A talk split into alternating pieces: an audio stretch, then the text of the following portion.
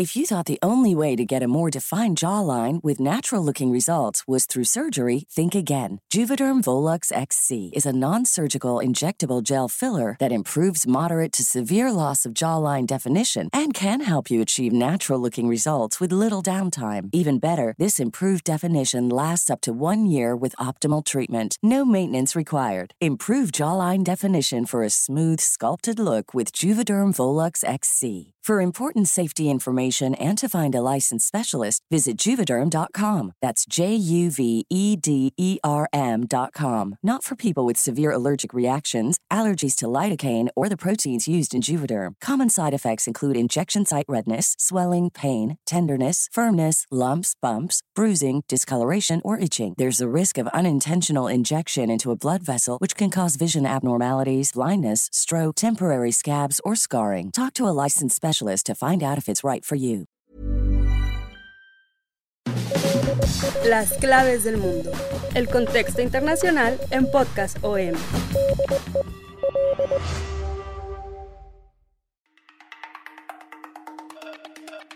Nos encaminamos al tercer año de la pandemia del COVID-19 y aunque parezca que el mundo ya libró la peor parte de los efectos del brote, la realidad es que aún desconocemos las consecuencias reales en cuestión sanitaria más allá de lo económico. Y al hablar de la situación sanitaria no nos queremos referir a esta ocasión a las secuelas de la propia enfermedad, incluso ni a los nuevos rebrotes que la misma Organización Mundial de la Salud ha pronosticado ante la mutación y el nacimiento de nuevas variantes y subvariantes del coronavirus. En esta nueva emisión de las claves del mundo, les vamos a platicar sobre un caso de salud que está alarmando a las autoridades sanitarias globales. Específicamente les compartimos el nacimiento de un nuevo y raro tipo de hepatitis que está comenzando a afectar a cientos de menores de edad en el planeta. Yo soy Jair Soto, coeditor de la sección de Mundo del Sol de México, que en esta ocasión, en nombre de la cabeza de este podcast, Víctor Hugo Rico, les hablaré sobre lo que se sabe de esta nueva enfermedad que tiene asombrado a los especialistas y no han podido descubrir qué hay detrás de este nuevo tipo de hepatitis. Durante la semana pasada de mayo, los datos de la OMS confirmaban cerca de 228 casos notificados de hepatitis infantil aguda de origen desconocido, y ahora la comunidad científica busca causas y aunque hay diversas hipótesis abiertas, algunos indicios apuntan a un adenovirus llamado el F41. Sí es un tema grave que hasta el momento la población, los gobiernos y hasta los mismos medios de comunicación no han logrado dimensionar. Pero ¿de qué trata? ¿De qué estamos hablando específicamente? Aunque por ahora hay más preguntas que respuestas, es importante saber cómo se está desarrollando esta enfermedad y a quiénes está afectando. Todas estas interrogantes nuevamente están generando miedo en una sociedad que aún no supera el embate físico y psicológico y hasta social del COVID-19 y ahora se está temiendo de una posible nueva pandemia. Pero, ¿qué es lo que están diciendo los expertos? Para empezar, los científicos por ahora le llaman hepatitis aguda infantil y los primeros casos se reportaron en Europa durante la primera semana de abril. La situación llamó la atención de la Organización Mundial de la Salud porque de un momento a otro, en cuestión de días, llegó un reporte de más de 160 casos de niños con graves inflamaciones del hígado con un origen desconocido. Los primeros casos fueron en Reino Unido con 114, luego España confirmó 13 y le siguieron Dinamarca, Irlanda, Países Bajos, Italia, Francia, Noruega, Rumania y Bélgica todos estos con menos de seis casos. Fuera de Europa, Israel reportó dos incidentes y Estados Unidos más de diez, y un mes después se reportaron casos en otras regiones continentales como Indonesia, Argentina y Panamá. Y respecto a las víctimas, pues se trata de niños de entre un mes a 16 años, pero la mayoría son menores de 10 años, y muchos incluso son menores de los 5 años.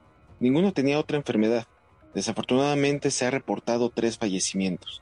De momento, una causa infecciosa parece lo más probable, pero no se ha establecido ningún vínculo común como un alimento contaminado o tóxico que pueda ser identificado. Entonces nos vamos a preguntar por qué es inusual.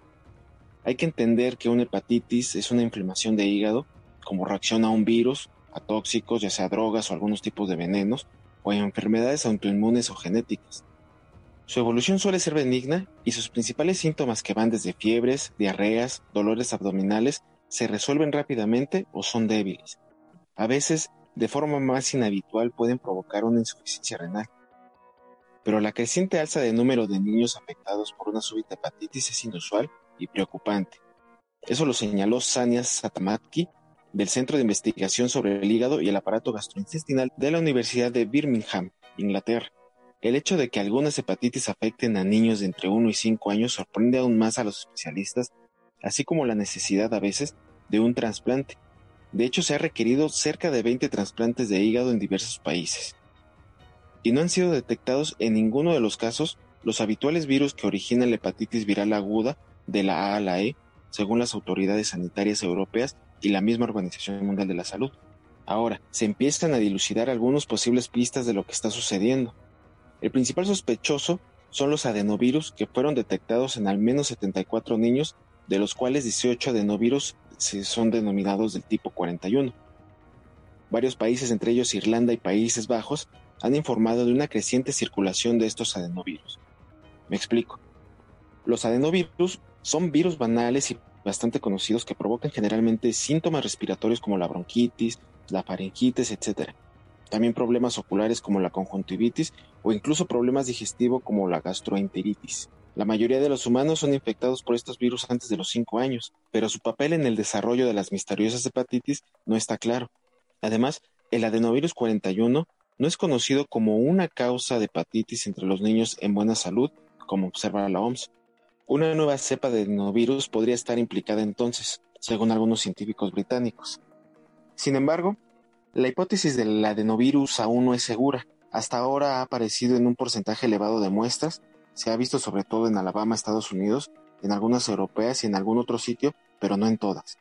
El primer caso asiático que se registró en Japón parece ser de tipo negativo al F41, pero eso sigue analizando hasta este momento para el catedrático de microbiología de la Universidad de Salamanca, Raúl Rivas, es un signo de que debemos de estar alerta para ver si está circulando un nuevo seriotipo de adenovirus. No lo sabemos, dice.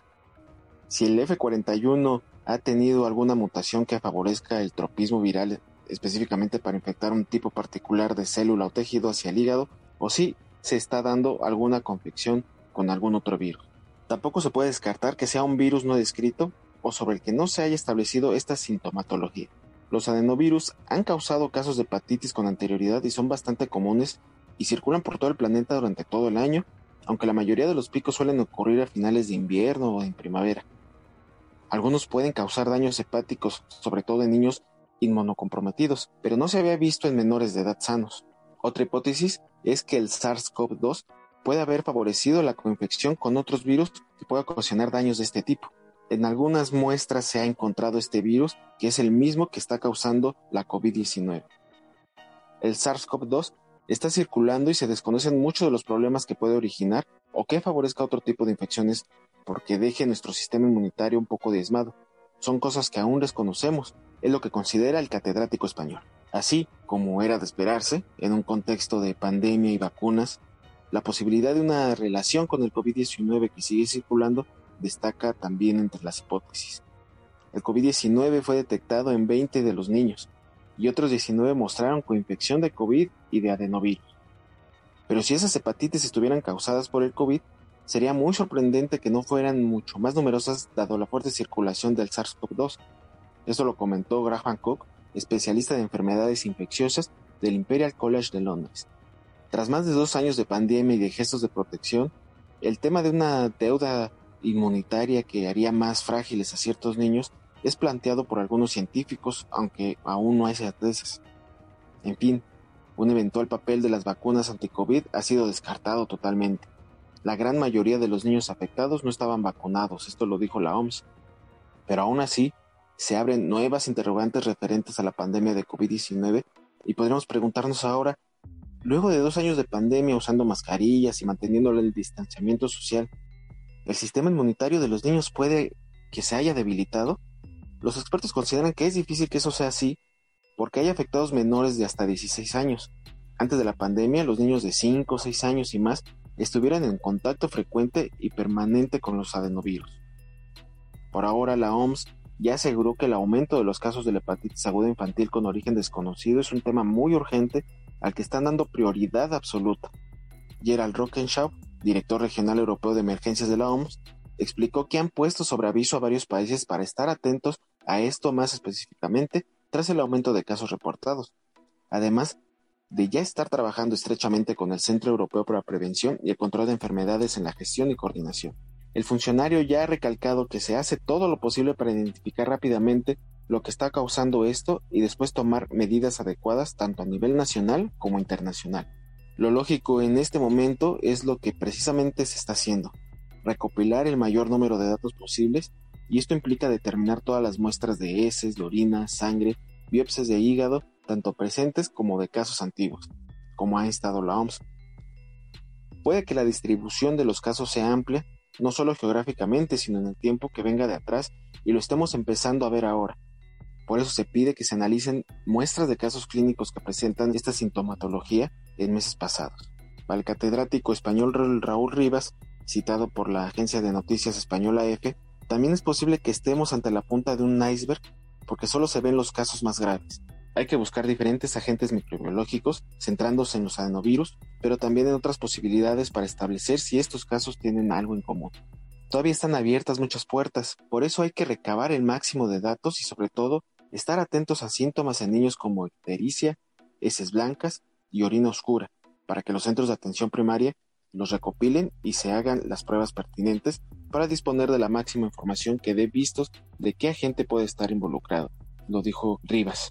Estados Unidos también está llevando a cabo sus propias investigaciones que también han concluido hasta este momento en descartar otras exposiciones comunes, incluido el COVID, el virus de la hepatitis A, B y C, las causas más comunes de hepatitis en Estados Unidos, la hepatitis autoinmune y la llamada enfermedad de Wilson, un trastorno hereditario poco frecuente.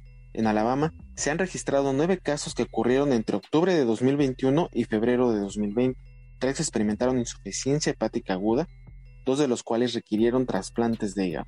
Seis dieron positivo para el virus de Epstein-Barr, pero no tenían anticuerpos, lo que implica una infección anterior no activa.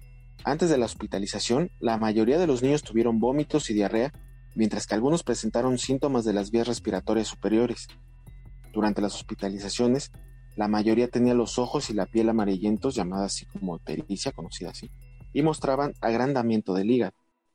Los CDC, que son el Centro para el Control y Prevención de Enfermedades, la Agencia Nacional de Salud Pública de Estados Unidos, emitieron una alerta sanitaria para notificar a los médicos y a las autoridades de salud estatales que estén atentos a casos similares. Wisconsin está investigando cuatro casos, incluidos dos niños que estuvieron graves, uno que necesitó un trasplante de hígado y una muerte. También se han informado casos en Illinois y en otras entidades. Por ahora los CDC recomiendan que los niños estén al día con sus vacunas y que los padres y cuidadores realicen acciones preventivas como la higiene de manos, evitar a las personas enfermas, cubrirse al toser y estornudar y evitar tocarse los ojos, la nariz o la boca. Esto solo es la primera página de un libro que se terminará de escribir en un futuro. Con más preguntas que respuestas, como decía al principio, la situación seguirá manteniendo en alerta a las autoridades globales de salud. Seguramente los casos irán en aumento, las investigaciones irán evolucionando y los pormenores se los estaremos platicando en este podcast de las claves del mundo. Yo fui Jair Soto Moreno, muchas gracias por acompañarme una semana más en esta misión y los esperamos como cada lunes en un nuevo episodio de Las Claves del Mundo, el cual podrán encontrar en las principales plataformas de podcast como Spotify, Google Podcast, Apple Podcast, Amazon Music, Deezer, Acast. Ahí podrán encontrar también todo el contenido que Organización Editorial Mexicana pone a su disposición. Y también los invito a que nos sigan escribiendo a través de nuestro correo electrónico podcast.com.mx y en nuestra cuenta de Twitter arroba el sol de bajo México para que nos escriban, nos hagan llegar sus dudas, sugerencias, críticas a las cuales estamos totalmente abiertos a recibir. Nuevamente les agradezco en nombre de Víctor Hugo Rico, les mando un fuerte abrazo, muchas gracias, hasta entonces.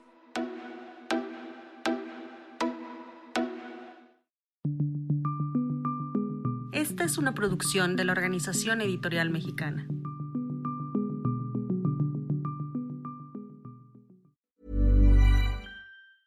If you thought the only way to get a more defined jawline with natural looking results was through surgery, think again. Juvederm Volux XC is a non surgical injectable gel filler that improves moderate to severe loss of jawline definition and can help you achieve natural looking results with little downtime. Even better, this improved definition lasts up to one year with optimal treatment. No maintenance required. Improve jawline definition for a smooth, sculpted look with Juvederm Volux XC. For important safety information and to find a licensed specialist, visit juvederm.com. That's J U V E D E R M.com. Not for people with severe allergic reactions, allergies to lidocaine, or the proteins used in Juvederm. Common side effects include injection site redness, swelling, pain, tenderness, firmness, lumps, bumps, bruising, discoloration, or itching. There's a risk of unintentional injection into a blood vessel, which can cause vision abnormalities, blindness, stroke, temporary scabs, or scarring. Talk to a licensed specialist to find out if it's right for you.